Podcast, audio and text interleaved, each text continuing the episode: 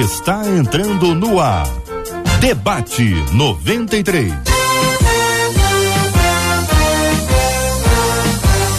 Realização 93 FM. Um oferecimento série The Chosen. A história de Jesus como nunca antes contada. Baixe o aplicativo e assista agora. Os Escolhidos.tv. Debate 93. Apresentação J.R. Vargas. Alô, meu irmão. Alô, minha irmã. Aqui fala J.R. Vargas, estamos de volta, começando aqui mais uma super edição do nosso debate 93 de hoje. Que a bênção do Senhor repouse sobre a sua vida, sua casa, sua família, sobre todos os seus, em nome de Jesus. Bom dia, Marcela Bastos. Bom dia, J.R. Vargas. Bom dia aos nossos queridos ouvintes. Lembrando que a alegria do Senhor essa é a nossa força. Muito bom dia, pastor Carlos Pedro, aqui nos estúdios da 93 FM. Bom dia, querido JR, Marcela, todos os nossos ouvintes. Que Deus abençoe a todo mundo. E mais uma vez, um grande abraço à galera do Alemão. Que Deus abençoe a todos os amados que estão conosco hoje. Pastor Fábio Serafim, bom dia, meu irmão. Bom dia, JR. Bom dia a todos os ouvintes que estão acompanhando a gente. Bom dia aos debatedores. É um privilégio estar aqui mais uma vez. Espero que Seja uma manhã abençoada para todos nós. Amém, meu irmão. Virgínia Peles com a gente no debate 93 de hoje também. Bom dia, Virgínia.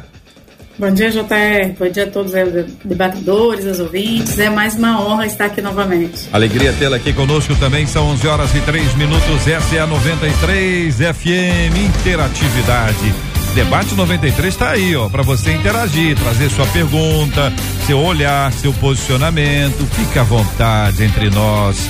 Estamos transmitindo agora em 93,3 pelo rádio, no aplicativo app da 93 FM. Estamos transmitindo também pela página do Facebook da 93 FM, pelo canal do YouTube da 93 FM e pelo site da Rádio 93 FM. Então tá tudo em casa para você liberada a nossa interatividade também pelo nosso WhatsApp da 93. Que é o 21 96803 8319 21 96803 8319. Muito bem, minha gente, muito bem. Daqui a pouquinho vamos conversar sobre aquele assunto que você quer conversar, vamos falar sobre o tema, vamos responder as perguntas dos nossos ouvintes, mas eu preciso começar pelo que eu terminei ontem. É assim que nós vamos começar hoje. Nós começamos a falar ontem aqui, você acompanhou sobre as questões do céu e da volta de Cristo e como é que vai acontecer. E nós terminamos ontem com três perguntas simples, simples de perguntar, complexas de serem respondidas, mas os debatedores estão aqui firmes e fortes para nos ajudarem a responder. Primeira delas, Cronos e Kairos. Todo mundo já ouviu essas duas palavras em alguns momentos da sua vida. Uma Cronos, outra Kairos. Ambas falam sobre a respeito do tempo. Eles vão nos explicar isso aqui, a diferença entre Cronos e Kairos. E aí são duas expressões que vão ser apresentadas agora. A primeira delas é, é aqueles que já morreram, né? Eles estão lá e nós não. Eles estão lá e nós não ou do ponto de vista do Kairos, eles estão lá e nós também. Então a pergunta é essa, do ponto de vista do Cronos, eles estão lá e nós não. Do ponto de vista do Kairos, eles estão lá e nós também. E aí a questão é: estamos, não estamos? O que que vocês pensam sobre esse assunto? Outro ponto: morreu e morreu. A pessoa morreu e morreu. Se sim, porque alguns dizem que falam com os mortos. Se sim, porque alguns dizem que falam com os mortos. Terceira, as pessoas que se conheceram aqui se conhecerão no céu? As pessoas que se conheceram aqui se conhecerão no céu? Quero saber, ouvinte, a sua opinião no debate 93 de hoje. Sua pergunta, seu comentário, sua observação. Você está em casa. Estamos aqui trabalhando para a glória de Deus e pensando na edificação do corpo de Cristo. Pensando, a gente chega longe, segundo a vontade do Senhor.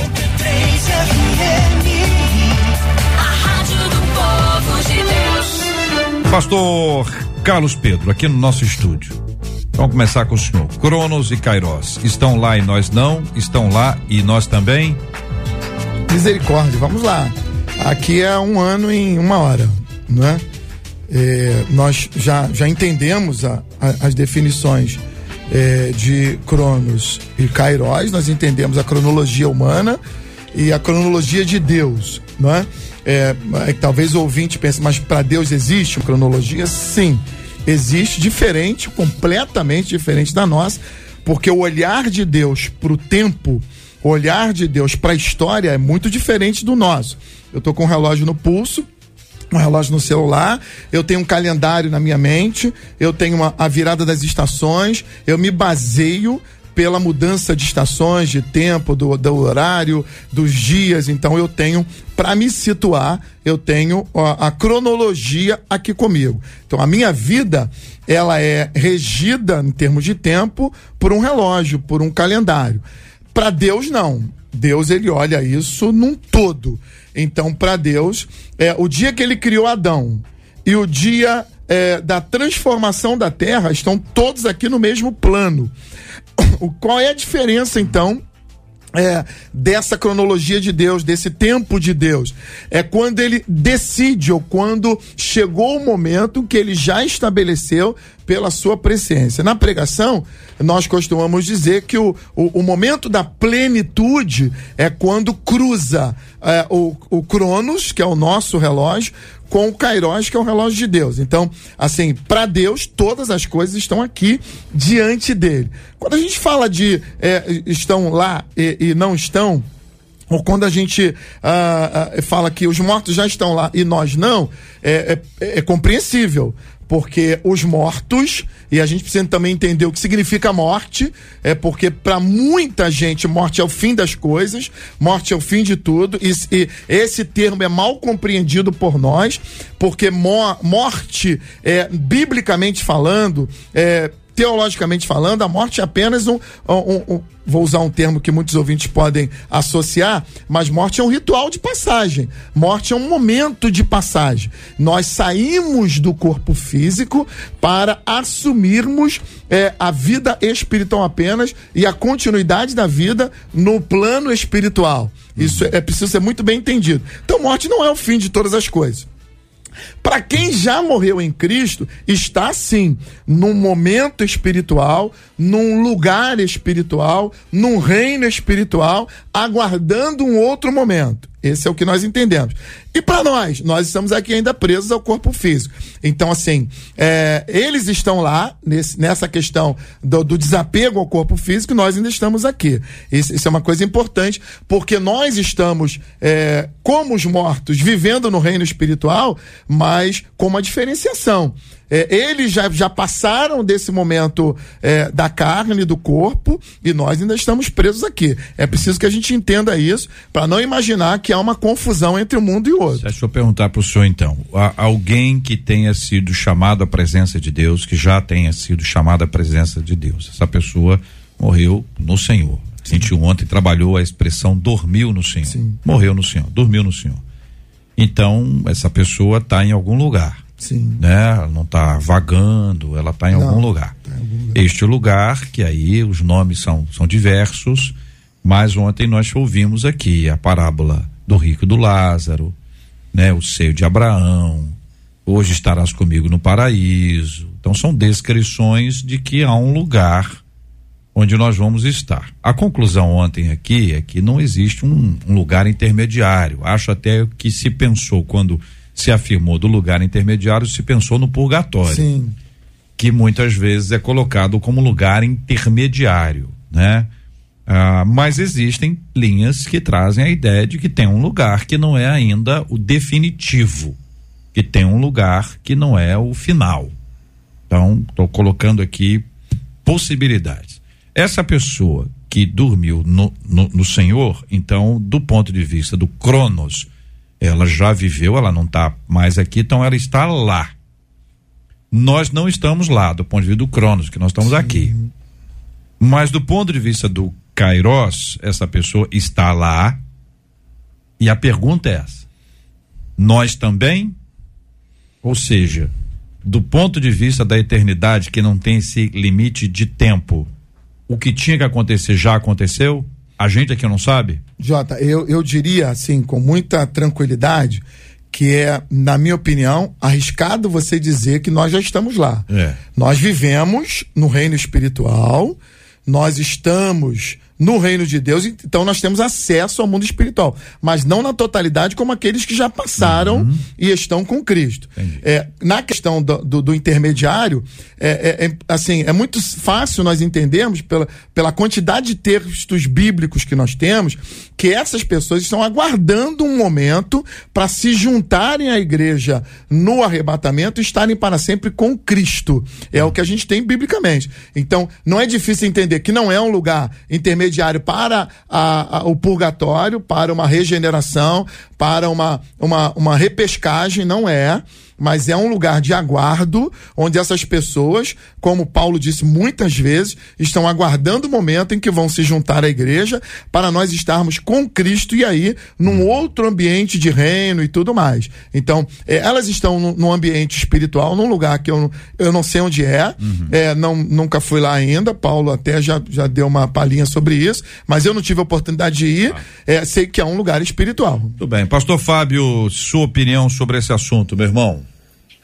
Ah, obrigado por perguntar, JR. É, eu acho que para começar a brincadeira, né, de responder uma pergunta tão tão séria como essa, eu acho que é legal a gente compreender um princípio que rege as escrituras.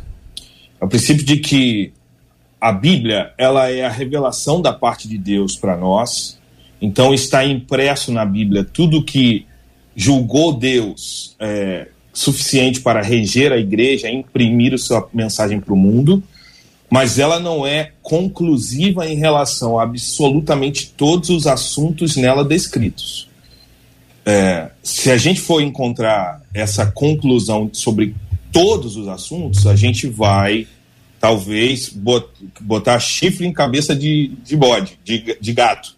Então, existem assuntos que realmente não são da nossa ordem. Deuteronômio 29, 29 vai dizer, evidente, num outro contexto, mas se aplica praticamente a isso, ele vai dizer que as coisas ocultas pertencem a Deus.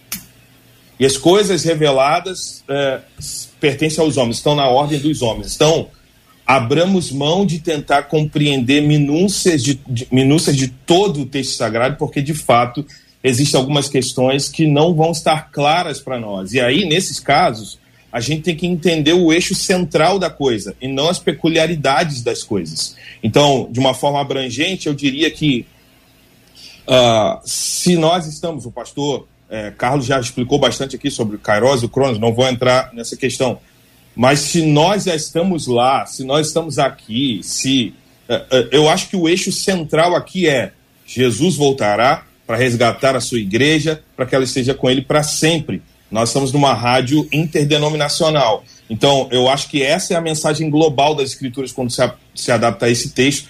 E eu acho que esse é o ponto primário. As outras coisas são secundárias. Dentro dessa discussão secundária, aí a gente pode ter algumas análises. A primeira você falou, é, que foi citado ontem, o rico e o Lázaro. É bom lembrar que isso é uma parábola, ok? Isso não, é, isso não foi um fato real. Isso foi uma história contada por Cristo que, na maioria das vezes, tinha um ensinamento ali descrito, mas só uma parábola, isso é um ponto. Quando a gente olha para as escrituras no livro de Apocalipse, a gente vai ver que na descrição da, da, da, da vinda de Cristo, os mortos em Cristo ressuscitarão primeiro. Então, são análises que cada linha teológica vai, ter, vai tender a um lado ou a outro. Por isso que a gente precisa entender aquilo que é elementar, básico, para partir daí, então, a gente começar a pensar em questões secundárias ou não. Eu, Fábio, creio, aí é uma opinião pessoal minha, eu, Fábio, creio que não existe um lugar intermediário, mas a nossa mente não consegue alcançar a plenitude disso. Então, quando Jesus diz hoje mesmo estará comigo, ele está falando do, do, do, do Kairos, do tempo de Deus, que a gente não alcança e nem consegue imaginar. Então, são essas as questões que nos levam a acreditar que é, o tempo de Deus e o, o, é, o, o Cronos ele está submisso a Deus. E o Kairos também, porque Deus é criador. Ele criou absolutamente todas as coisas. O tempo é uma invenção de homens. Deus é Senhor e vê todas as coisas de forma continuada, como o pastor Carlos falou. Agora, eu, Fábio, creio que não existe um lugar intermediário. Eu, Fábio, creio que quando ele estava falando para o ladrão da cruz, ele estava dizendo da redenção final dos últimos acontecimentos dentro da visão Kairos. Agora, são questões secundárias. Eu queria muito uhum. deixar isso frisado para que a gente não fique aqui é, tentando encontrar respostas que talvez a gente não vá ter. Virgínia, sua opinião também sobre esse assunto.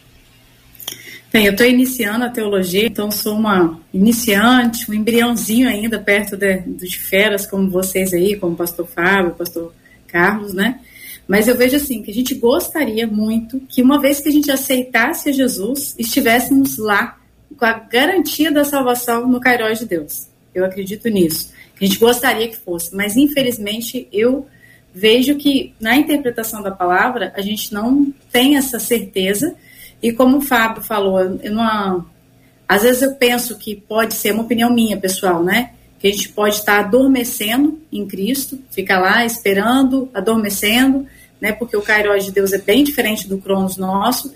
E aí a gente, quando ele voltar, quando a gente vai ter esse corpo novo glorificado e todos ressuscitarão em Cristo. Então eu vejo assim que esse hoje mesmo não é um hoje nosso, é um hoje no Cairós de Deus, no tempo de Deus, entendeu? Que a gente fica adormecido.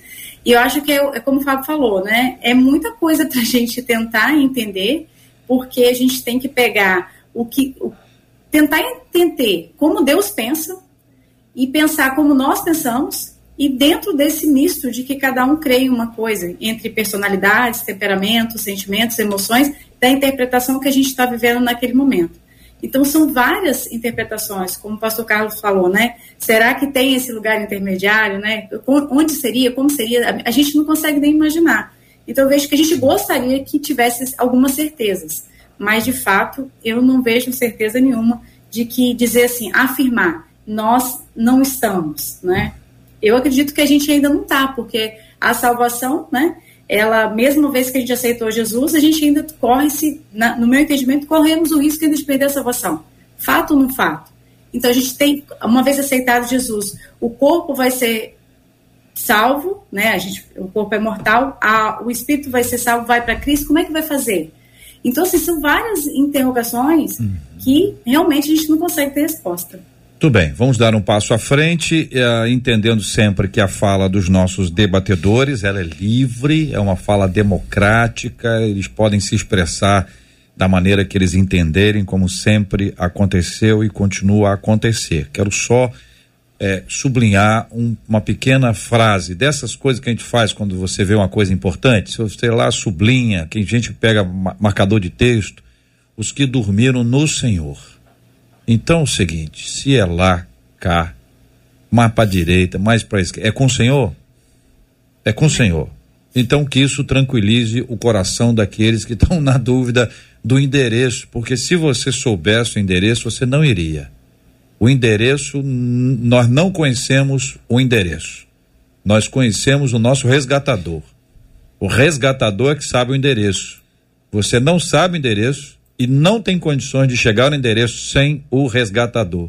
Então, o resgatador é Jesus, ele veio para nos resgatar e nos levar para o endereço. Onde é que é? Eu não sei não. Então, aguenta aí. Cada debatedor expôs sua opinião. Você pode estar de acordo com um deles, com todos eles, que é uma coisa impressionante, ou com nenhum deles, que também é livre para cada um de nós. O segundo aspecto é morreu e morreu, aí, pastor Fábio, eu começo com o senhor. Eu tenho que rodar a mesa de forma diferente, senão fica chato. Tem que rodar a mesa. Então eu começo com o senhor. Se sim, se morreu. Morreu, se sim, porque alguns dizem que falam com os mortos. Boa. É, Hebreus 9, 27. Acho que é bom a gente botar a Bíblia sempre que, que né? Eu sei que o tempo urge, mas Hebreus 9, 27. Da mesma forma, como o homem está destinado a morrer uma só vez e depois disso enfrentar o juízo, e aí continua o texto. O autor de Hebreus ele está falando da, do caráter substitutivo de Cristo, que não precisa morrer várias vezes, ou seja, a gente não precisa apresentar vários sacrifícios para expiação. Cristo morre uma vez só e resolve o problema para sempre. E aí ele faz uma análise falando da morte do homem, assim como, da mesma forma, como o homem está destinado a morrer uma só vez e depois segue seu juízo, aí ele fala então desse caráter expiatório de Cristo. Uhum. Eu creio que, ah, eu creio não, inclusive eu não vou ler, mas Levítico 19, 31 condena a consulta a mortos. Isso é, é uma questão assim, ó, muito clara nas escrituras, e eu acho que nisso aqui não tem nem como a gente não ter consenso. A consulta às pessoas que já morreram, ela é totalmente condenada nas escrituras porque ela fazia parte de um rito, de um culto religioso a deuses pagãos, a outros deuses. Então, de uma forma muito drástica, Deus condena. É, não se contaminem procurando médios ou os que consultam os espíritos dos mortos. Eu sou o Senhor seu Deus. Levítico 19, 31.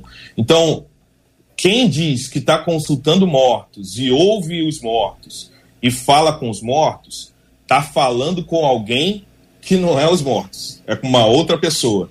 Porque eles seguem o juízo, Hebreu já falou, e é, um, um outro parecer, né? Isso é condenável diante dos olhos de Deus. Deus abomina aqueles que consultam mortos. Muito bem, pastor Carlos Pedro. Bom, é, duas coisas importantes aqui. Morreu, morreu? Não, não morreu. Tá certo? É, é muito importante que o ouvinte é, entenda isso. Morreu, morreu, vírgula. É importante você entender o que significa morreu. Morreu, passou. Passou para uma outra dimensão, para um outro momento. A vida absolutamente continua fora da matéria, mas absolutamente continua.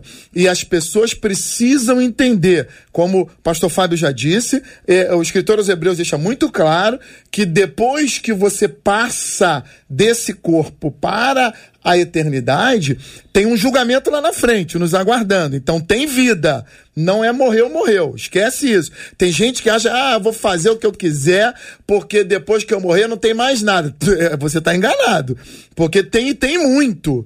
Nós estamos num, num corpo temporal, pequenininho, a duração é ínfima diante da eternidade. Então, depois que passar dessa, meu amigo, minha amiga, tem muito para frente. E o que vai ser lá na frente, aí que tá o detalhe do evangelho, tem que ser decidido agora. O que vai ser na frente é agora que você decide. Ponto. Então, morreu, morreu? Não, não, mor não morreu nesse sentido que a gente está falando de morreu, acabou.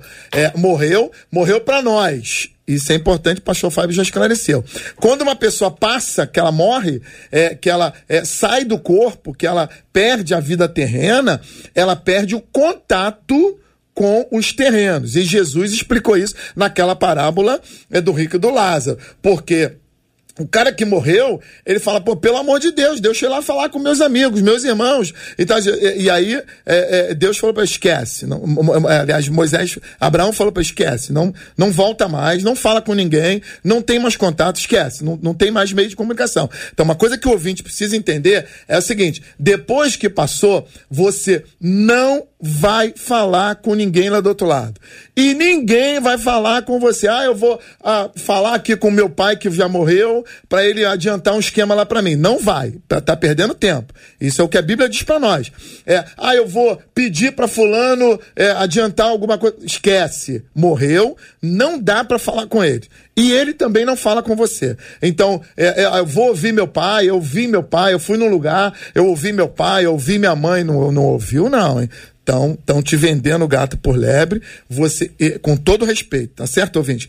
É, não há comunicação dos mortos com os vivos. O que passa disso, diz a Bíblia, é magia, é encantamento, é feitiçaria, e a Bíblia condena veementemente. Nós só lidamos com os vivos e com Deus. O mundo espiritual pós-morte existe? Existe, mas não para nós. Nós não temos comunicação com o mundo dos mortos. Virgínia.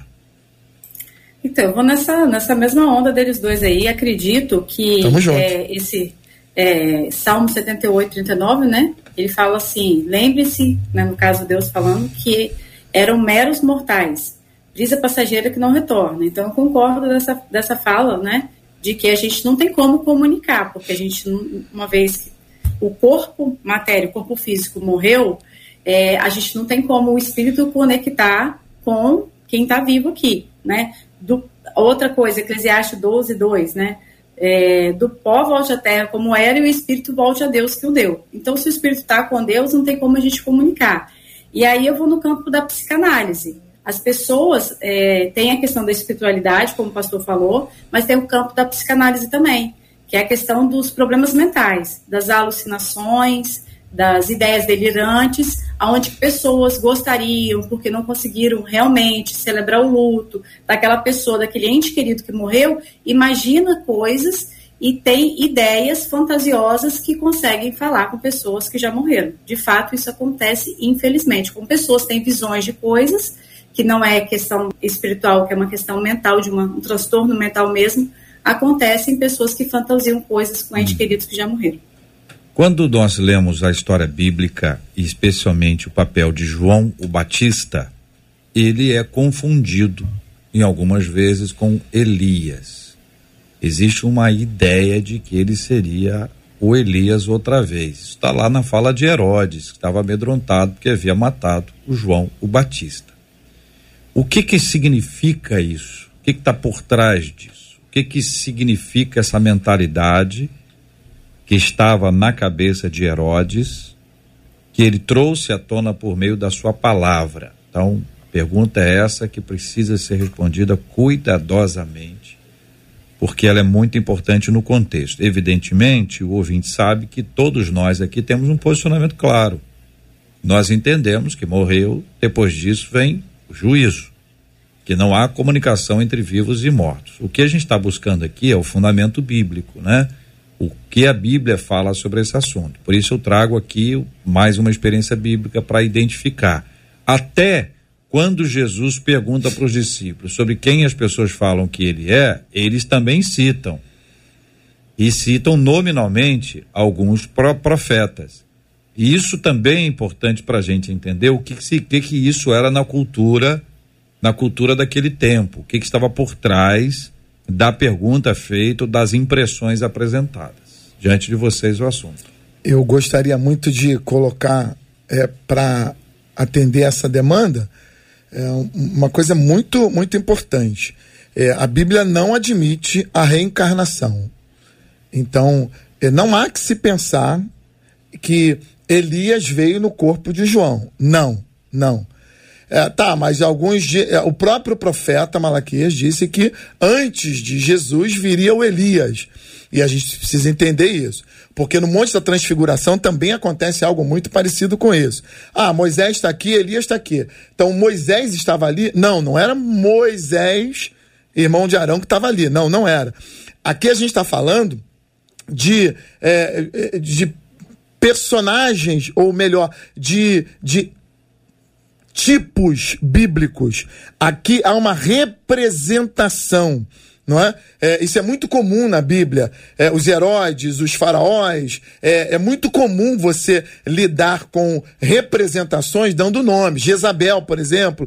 É, então você tem Moisés. Quem é Moisés? A lei. Quem é o Elias? É a profecia. Então você tem no nome da pessoa a tipificação do que ele representa. Então, é, João, ele é a representação, e Jesus disse isso, é, que ele é dos profetas o maior.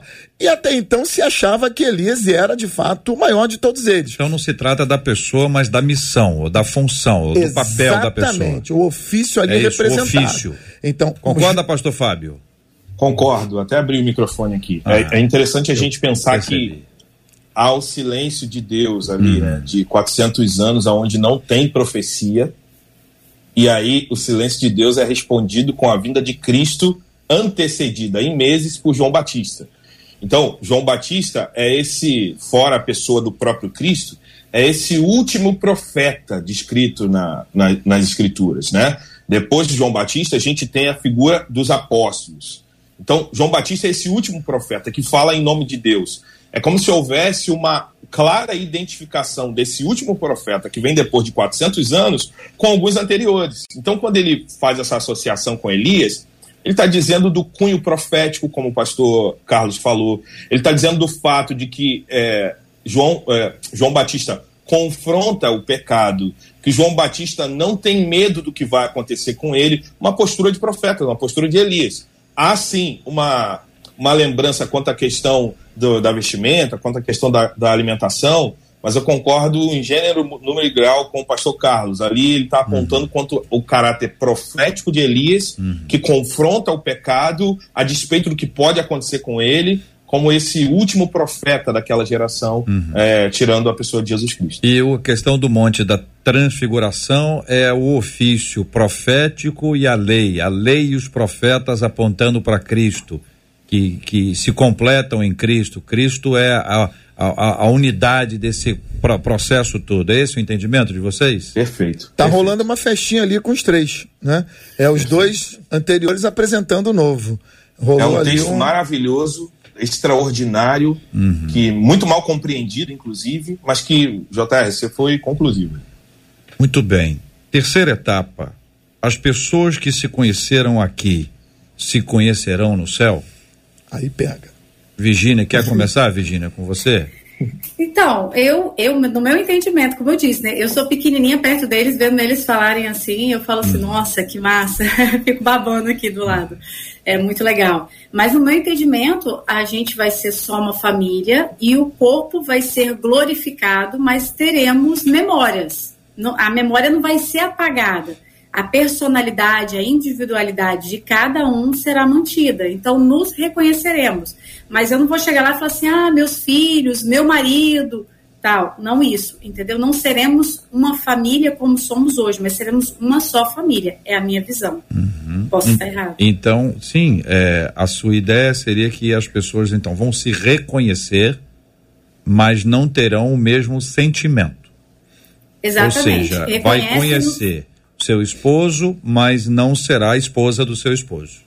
Exatamente, é porque na eternidade a gente não tem essa questão que a gente tem a constituição do casamento hum. aqui no Cronos. Né? No Cairo a gente não tem isso, que é para procriar, para preservar a espécie e tal. Eu vejo que no Kairos não tem isso, entendeu? Mas no Cronos a gente vive isso. Então não tem necessidade até de perpetuar essas alianças, essas questões todas, entendeu? Hum. É o meu entendimento. Pastor Carlos Pedro. Tem uma parábola que Jesus é, é, conversou sobre isso com os discípulos, porque os, pessoal ali quis pegar Jesus e, e falou assim: ó, o cara viveu com a esposa, morreu. Seus. E aí é, não deixou filhos. Aí o outro veio, casou, morreu. E o outro veio, casou, morreu. O outro veio, casou. E depois, essa mulher vai ser esposa de quem? Hum. E aí Jesus dá uma resposta que vai. Eu acho que ali ele deu um princípio, um ensinamento que vale para tudo é, porque no, na, eternidade não se casa, não se dá em casamento, porque Deus não é um Deus de vivos e Deus de morte. A gente tem que tentar entender porque é o que o pastor Fábio já colocou também muito bem, a Virginia já colocou, a gente especular sobre o futuro, Paulo disse que as coisas que a gente não viu, o ouvido não ouviu, é, não subiu o coração, é o que está preparado. Então a gente fica tentando, com a nossa mente pequenininha, é, descobrir como é que vai ser lá. Só que é, a eternidade, gente, é, é assim, é, é, é, imensamente maior infinitamente mais do que a nossa cabeça consegue pensar. Mas assim, pensar numa eternidade sem memória, cara, é frustrante. É, acabou tudo, eu não vou lembrar de nada, e aí não teve graça. Porque a Bíblia fala a gente até falou no outro dia da, da, da, hum. da, coroa da pedrinha, nem lembro mais. Da pedrinha na coroa, do, do galardão, hum. da recompensa. Se não tem memória, para que recompensa, né? Então, assim, é, eternidade sem memória é frustrante. Mas também eternidade com memória total vai ser complicado. Porque você pode chegar lá, procurar o teu irmão e não achar ele. Fala, caramba, o cara não veio. E aí você vai ficar frustrado a eternidade inteira. Uhum. Então, o que, que eu, eu, eu, eu tento admitir? Tem memória, tem vivência, mas ela vai ser filtrada. De alguma forma, vai ser filtrada. Eu não sei como, e não posso me arriscar a ser leviano aqui, mas é, na minha cabeça essa memória boa será preservada de alguma forma. Eu não sei se eu vou conhecer a Marta, minha esposa, uhum. se eu vou pô, dar uma olhadinha assim, entendeu? É, de leve e lembrar das coisas. Não sei. Mas, mas isso, isso é o que o senhor espera ou o que o senhor acredita? É o que eu, é, eu acredito que a gente vai ter uma memória, uhum. mas não total. Uhum. É, eu acredito nisso. Porque o que a Bíblia me diz de recompensa e de é, é, galardão de, de vida lá se refere a uma vida aqui. Uhum. Se eu chegar lá não tiver nada de relação com o passado, por que, que eu estou recebendo isso aqui? Ah, tu tá recebendo aqui esse copo d'água como recompensa. Recompensa de quê, cara? Não, não, o que que eu fiz? Aí o outro cara ali recebeu, recebeu só meio copo. Hum. Por que que eu recebi um copo e ele recebeu meio? Tem que ter. E o texto de Apocalipse também diz que no grande dia ah, o livro vai ser aberto, o primeiro grande. Depois se abrirão outros. Esses outros é que pega. Porque nesses outros tem uma, uma penca de coisa escrita ali. E aí nós vamos ter acesso mas, mas a essas é, informações. Mas é lá ou antes de lá? É na passagem, na porta. Então, é antes de lá. É tipo na porta. Antes de lá. Pastor Fábio Serafim. Sou eu. É... As pessoas se conhecerão no céu? Categoricamente, não sei. não, não, há, não há nenhum tipo de informação bíblica que me leve a acreditar. É, nem que sim e nem que não. A gente volta ao conceito original. Não dá, óbvio, estamos partindo de pressupostos. E os pressupostos nos ajudam na teologia, muito, absurdamente. Mas não há passagem bíblica clara, contundente, quanto ao fato de que a gente vai se conhecer ou a gente não vai se conhecer. Não tem isso, tá, gente? É claro isso, tá? Uhum. Eu, Fábio, eu, partindo do meu pressuposto na análise bíblica, eu creio que sim, que haverá algum tipo de lembrança que a minha mente não alcança dizer qual é, mas que não traz nenhum tipo de dor, porque o próprio texto vai dizer, e aí sim é contundente, que lá não haverá dor. Então, se eu tiver que lembrar do perrengue que eu passei aqui, das dificuldades aqui, e tiver dor com isso, bom, essa lembrança eu não terei. Ou se tiver, não me trará dor, porque lá não há dor. Agora, é claro isso, tá? Não tem detalhes quanto a essa questão. E aí a gente volta da forma onde eu comecei. Se eu vou reconhecer minha esposa, se eu vou reconhecer minha filha, é, JR falou isso muito bem, são questões secundárias, irmãos. O primário é: estaremos com Ele mesmo para sempre. Maranata, hora vem Senhor Jesus. É isso que nós devemos nos apegar nesse, nesse momento, nessa, nesse momento da eternidade que a gente está aqui, uhum. apeguemos-nos que estaremos com Ele. Acho que é o suficiente para nós. Vocês descreveram é, o monte da transfiguração com a presença, a figura de Moisés e de Elias. Né? Moisés, a Bíblia diz que Moisés morreu.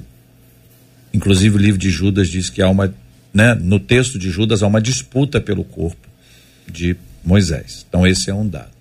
Elias, a gente sabe que a Bíblia diz que ele foi tra trasladado, né? Subiu numa carruagem de fogo. Elias correu da morte, depois ele pediu a morte e não morreu. Então, morte para Elias. Tem essas três etapas aí, bem simples e claras que a Bíblia nos conta. Então, Elias não morreu certo? Você sabe que Enoque andou com Deus e Deus o tomou para si. Temos esses dois exemplos aqui. Moisés, Moisés morreu, é o que o texto diz. Agora pode ter morrido para nós, pode ter os sentidos aí podem ser interpretados.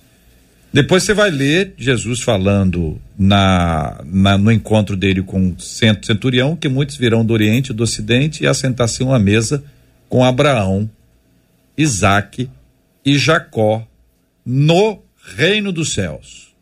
Então já sabe que esses três nomes, a impressão que dá é que estão tá assegurada ali, já na lista.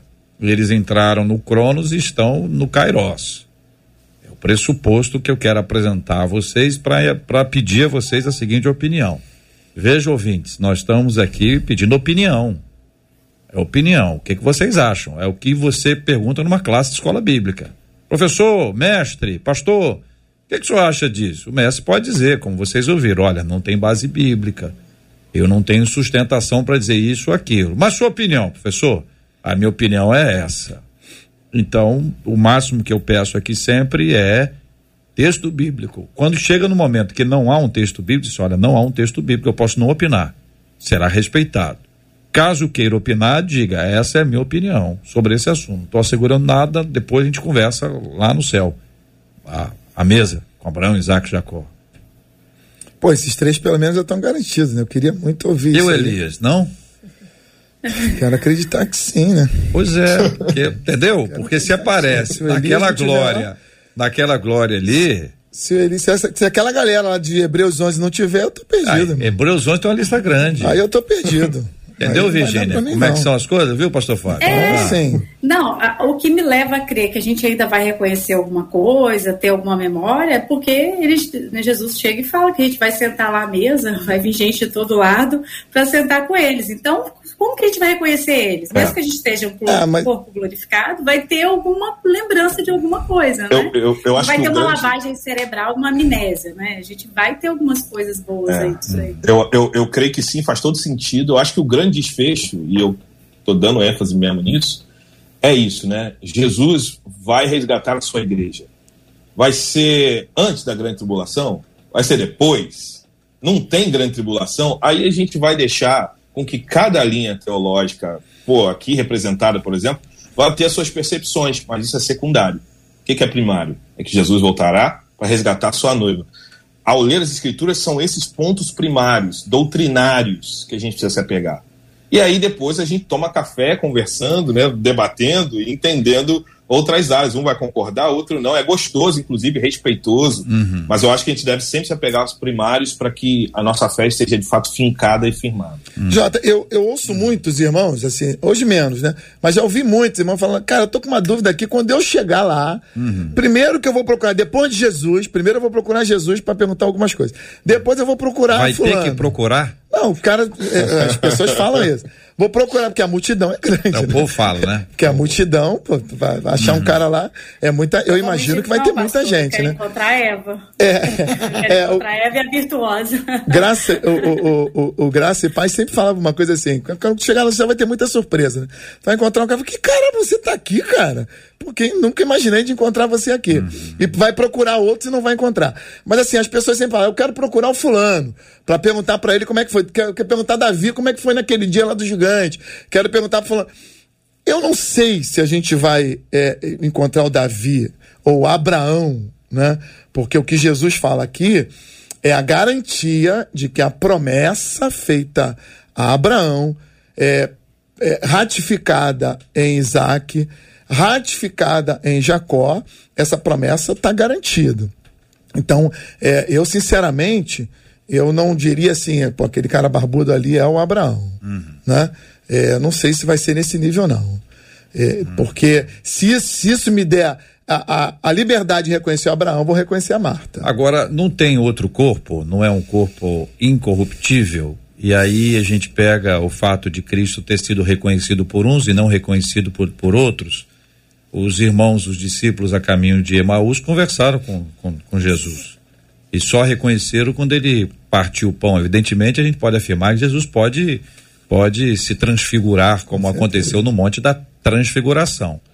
Né? Mas a pergunta que eu faço a vocês é, é essa: havendo um novo corpo, né? Havendo um novo corpo, como é que se te dará isso? Por que que Jesus teve que mo mostrar as marcas para Tomé? E se mostrou as marcas, era um outro corpo era o mesmo corpo com as marcas? Boa essa. É, assim, ó, a, a visão que João tem de Jesus no início do livro de Apocalipse é, não, é, não é um Jesus pós-ressurreição. Então, a gente, evidente, irmãos, aqui a gente está partindo de pressupostos, né? Mas não é, a, não é a visão que a gente tem, são, são é como se pós-ressurreição ele estivesse nesse processo de glorificação até que ascende. Porque quando João tem esse encontro com ele glorificado, e ele vai descrevendo isso, dando detalhes da forma como ele pode, é, ainda não é aquele Cristo. Então, é, é, muito difícil a gente ter clareza quanto a esses pontos. A gente vai uhum. falar opiniões, vamos conversar, vai ser legal, mas detalhes claros que, que, que que fundamentem uma doutrina longe disso, inclusive. Uhum. Então, a gente vai ter um parâmetro de questões. Nesse assunto, eu uhum. gosto muito de, de viajar é, numa ideia que eu, que eu tenho, assim, porque Paulo diz que nós seremos, depois do arrebatamento, muito semelhantes aos anjos. Semelhante. Pô, então quero pegar o lado bom aqui dos anjos. E, e eu vejo Jesus nessa pós-ressurreição, nesse aspecto aí. No corpo espiritual, meu irmão, você vai ser o que quiser. Porque no corpo espiritual você tem essa capacidade. A Bíblia diz que muitos, sem saber, receberam anjos. Por quê? Porque, na verdade, eles estavam conversando com pessoas que na realidade eram anjos. O anjo tem essa capacidade de personificar, de, é, de estar num corpo físico, a, a, aparente. Jesus fez isso é, depois da ressurreição. Ora, ele brinca de, de, de, de, de corpos ali, uma hora ele passa pela parede, outra hora ele come. Então, assim, tem uma, porque o cara que passa por uma parede não pode comer do outro lado da parede, senão vai dar ruim. É, então, assim, é, no corpo espiritual você tem essa flexibilidade, podemos dizer assim. Quando você assume o corpo é, espiritual, você assume uma capacidade de se apresentar de muitas formas diferentes. O texto sagrado diz que nós reinaremos com Cristo no futuro. E nós já estaremos num corpo espiritual. E se nós vamos reinar sobre uma galera no mundo terreno, é, eu não posso chegar aqui como duende, como Gasparzinho. Eu vou chegar como alguém que eles possam reconhecer. Então, isso tudo, no, no, no, assim, na, na, esfera espiritual, quando você passa de, de, dessa prisão do corpo físico hum. e você é, assume uma identidade espiritual num corpo espiritual, aí o céu literalmente é o limite. Vocês concordam? É, eu concordo, até porque lá em Filipenses 3,21, né, você lê assim, que transformará o nosso corpo abatido para que ser conforme o seu corpo glorioso. Eu também entendo dessa mesma forma. Uhum. Sim. Quando aquilo que é mortal for revestido de imortalidade, a Bíblia vai dando nuances sobre esse, sobre esse dia, sobre esse momento.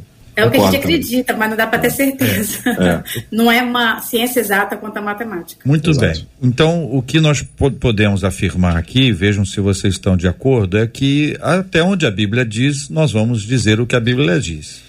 E claro, no que a Bíblia diz, ainda existem divergências de interpretação. Por isso, nós temos vários grupos que pensam diferente sobre o mesmo assunto.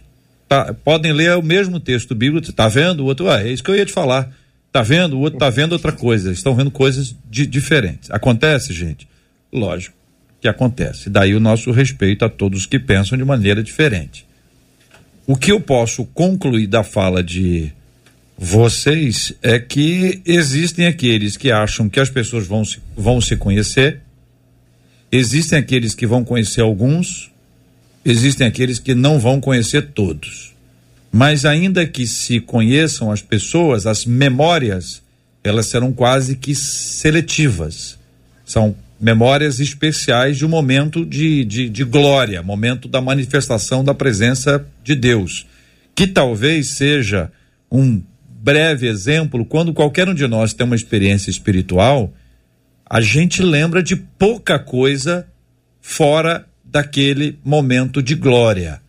Então pode ser uma maneira da gente tentar imaginar o que vai ser isso ao longo do tempo. Vocês trouxeram seus posicionamentos aqui sobre a questão da, da morte e também sobre a questão do tempo. E eu pergunto se há tempo para ouvir alguma pergunta dos nossos ouvintes, o que que eles estão achando dessa conversa de doidos e se eles estão concordando ou discordando. Os nossos ouvintes estão aqui acompanhando atentamente, alguns dizendo: nossa, como é que eu não tinha parado para pensar em questões como essa? Tem gente querendo saber sobre o terceiro céu. Se o terceiro céu é literal ou não. Hum. Vou dar só o panorama. Tem gente querendo saber se sonhar com alguém que morreu e nesse sonho, a hum. pessoa morta, mandar mensagem da parte de Deus. Uhum é ou não é? Tem gente querendo saber da história do rei Saul, se ele falou ou não com Samuel. Vamos começar e por esse? Vamos começar por esse, porque é importante que a gente responda. Isso tem base bíblica. Falou, dá para poder, dá para poder. É, pega o texto aí onde é que ele está, só para dar referência para quem está é, agitando Samuel em casa 29. e não, não, não tem tempo de, de observar. É a primeira? Primeira, né? É. Então vamos achar o texto bíblico aí rapidamente e apresentar essa descrição para o nosso ouvinte. O Saul vai consultar a pitonisa lá.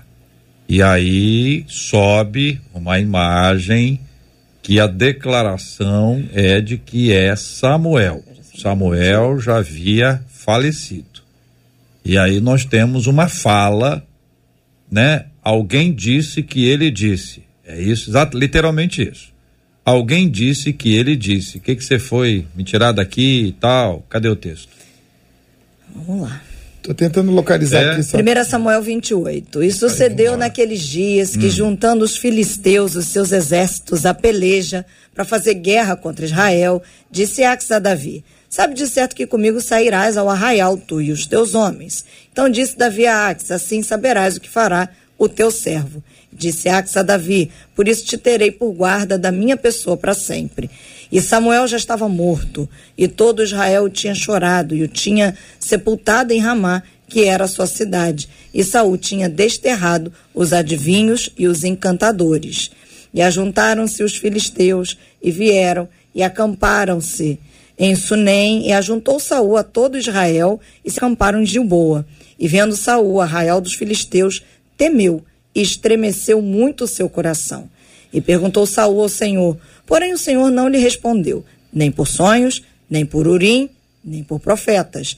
Então disse Saul aos seus criados: Buscai-me uma mulher que tenha o espírito de feiticeira, para que vá a ela e consulte por ela. E os seus criados lhe disseram: Eis que em Endor há uma mulher que tem o espírito de adivinhar. Saul se disfarçou, vestiu outras roupas, e foi ele com dois homens. De noite chegaram a mulher e disse: Peço-te que me adivinhes pelo espírito de feiticeira e me faças subir a quem eu te disser. Então a mulher lhe disse: Eis aqui, tu sabes o que Saul fez, como tem destruído da terra os adivinhos e os encantadores, porque pôs me armas um laço à minha vida para me fazeres morrer. Então Saul Então ela ju- não adivinhou que ele era Saul. Saul. Exato. Só para ampassar aqui. A mulher então lhe disse: A quem te farei subir? E disse ele: Faze-me subir a Samuel. Vendo, pois, a mulher a Samuel, gritou com alta voz e falou a Saul, dizendo: Por que me tens enganado? Pois tu mesmo é Saul. E o rei lhe disse: Não temas. Quem é que vês? Então a mulher disse a Saul: Vejo deuses que sobem da terra. 14. E lhe disse: Como é a sua figura? E disse ela: Vem subindo um homem ancião e está envolto numa capa. Entendendo Saul que era Samuel, inclinou-se com o rosto em terra e se prostrou. Samuel disse a Saul: Por que me inquietaste fazendo-me subir? Então disse Saul: Muito angustiado estou, porque os filisteus guerreiam contra mim. E Deus se tem desviado de mim, e não me responde mais, nem pelo ministério dos profetas, nem por sonhos. Por isso te chamei a ti, para que me faças saber o que hei de fazer. Então disse Samuel: Por que, pois, me perguntas a mim, visto que o Senhor te tem desamparado e se tem feito teu inimigo?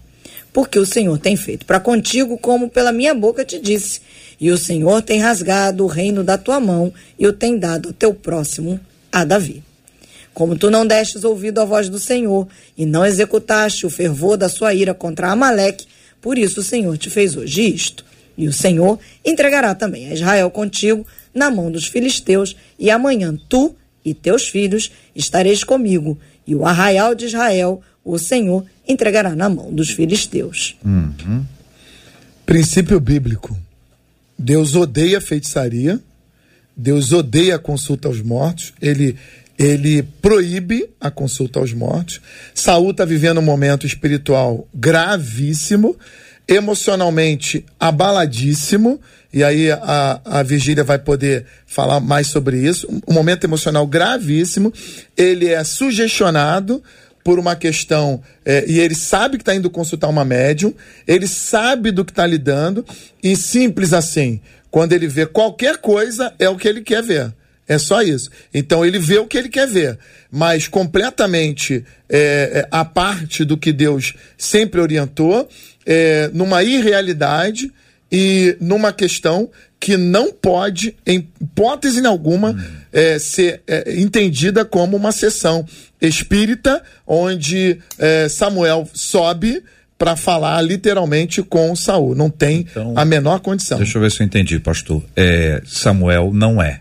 Não é. Não é Samuel. Então é, é uma, uma, uma imagem que ali é apresentada, a pessoa aparece transfigurada, ou enfim, de alguma maneira está acontecendo, onde a fala é como se fosse a fala de Samuel, com a intenção de aprisionar o coração de Saul a fim de que ele permaneça no erro dele, porque aí ele consultaria outras vezes, permaneceria ali ah, espiritualmente aprisionado e emocionalmente aprisionado. Por que a pergunta é essa? Porque não há a menor condição de uma conversa com os mortos, ainda que seja o nosso querido Samuel. Para nós hoje, uma É entidade, uma entidade que tem a capacidade absoluta de se passar por Samuel. Que pode usar a voz Completamente. e a aparência. Isso, isso então já é a pessoa provado na Bíblia. vê, a pessoa vê e diz: Não, eu vi a minha tia.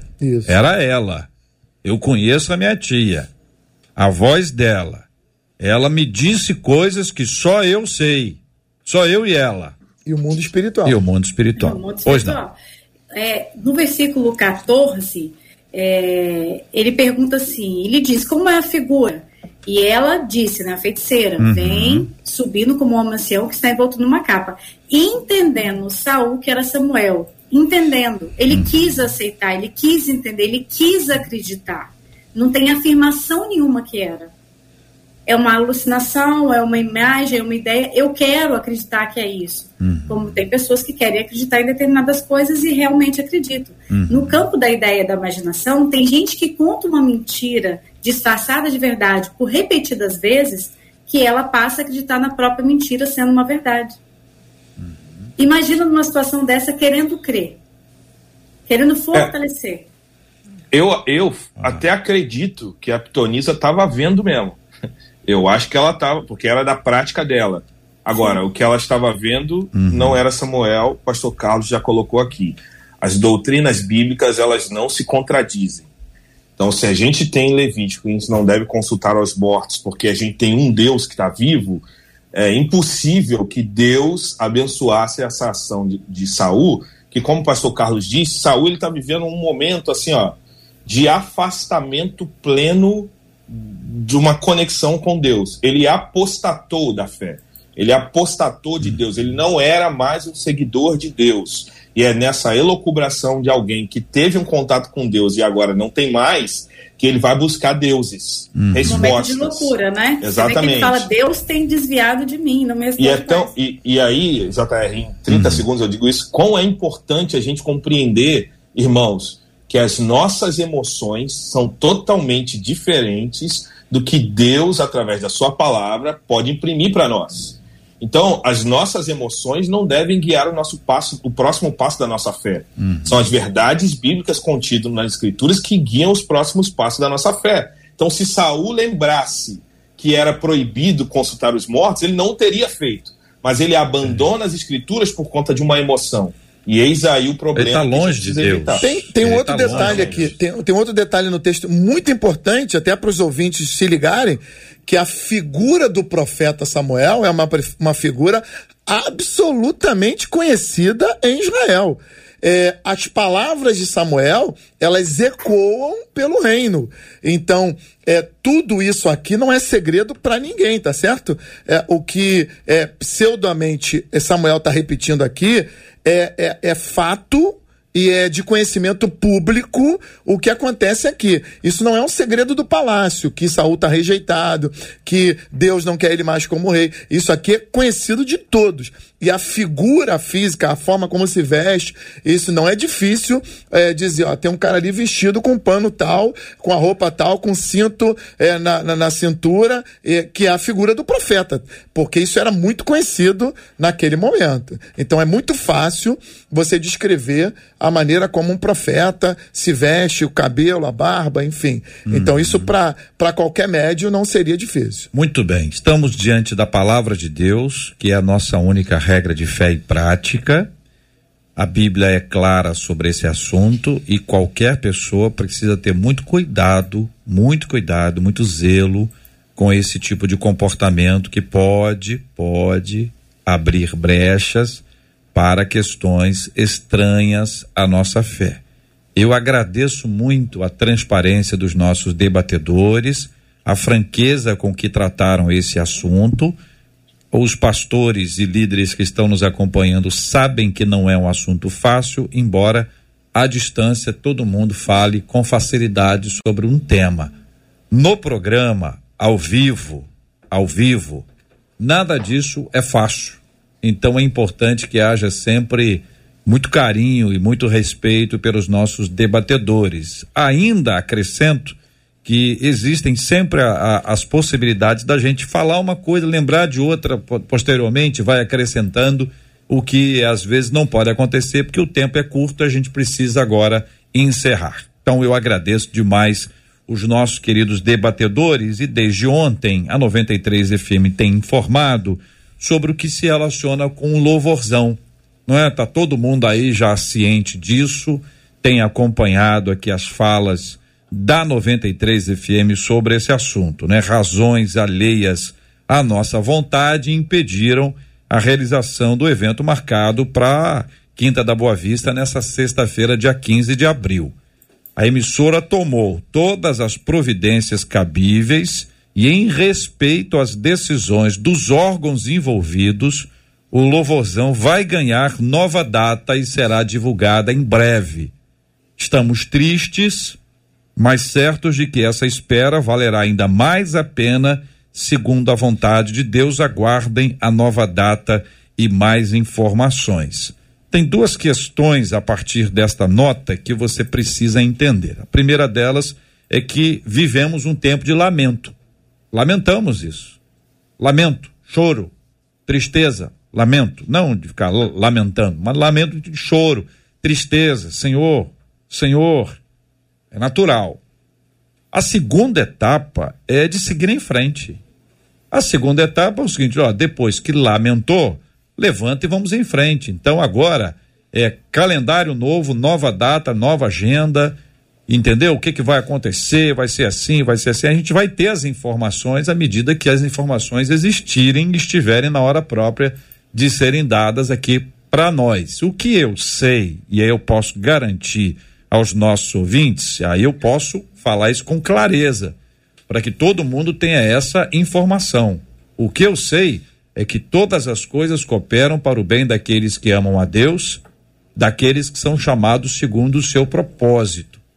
Então existe um, uma ação divina que controla e que eu preciso entender que as coisas cooperam para o nosso bem, ou o bem daqueles que amam a Deus.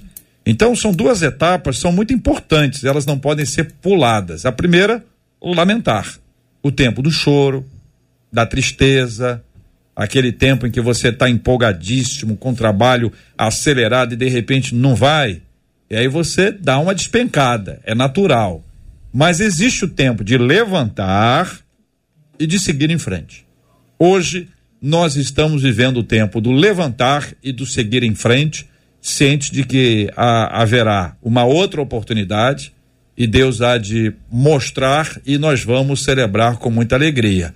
Lá na frente, nós vamos perceber que valeu ainda mais a pena. Vai ser tão mais extraordinário, tão mais especial, tão mais precioso que nós vamos celebrar com muito mais alegria, porque até esse tempo agora de lamento, ele será conduzido, canalizado para nossa celebração e com alegria nós vamos em frente em nome de Jesus. Temos orado todos os dias por esse assunto e hoje, daqui a pouquinho, não será diferente. E quando a gente ora, a gente precisa lembrar que a vontade de Deus é que é estabelecida. E aí, eu não sei muita coisa não, mas eu também sei que a vontade de Deus ela é boa, ela é agradável e ela é perfeita.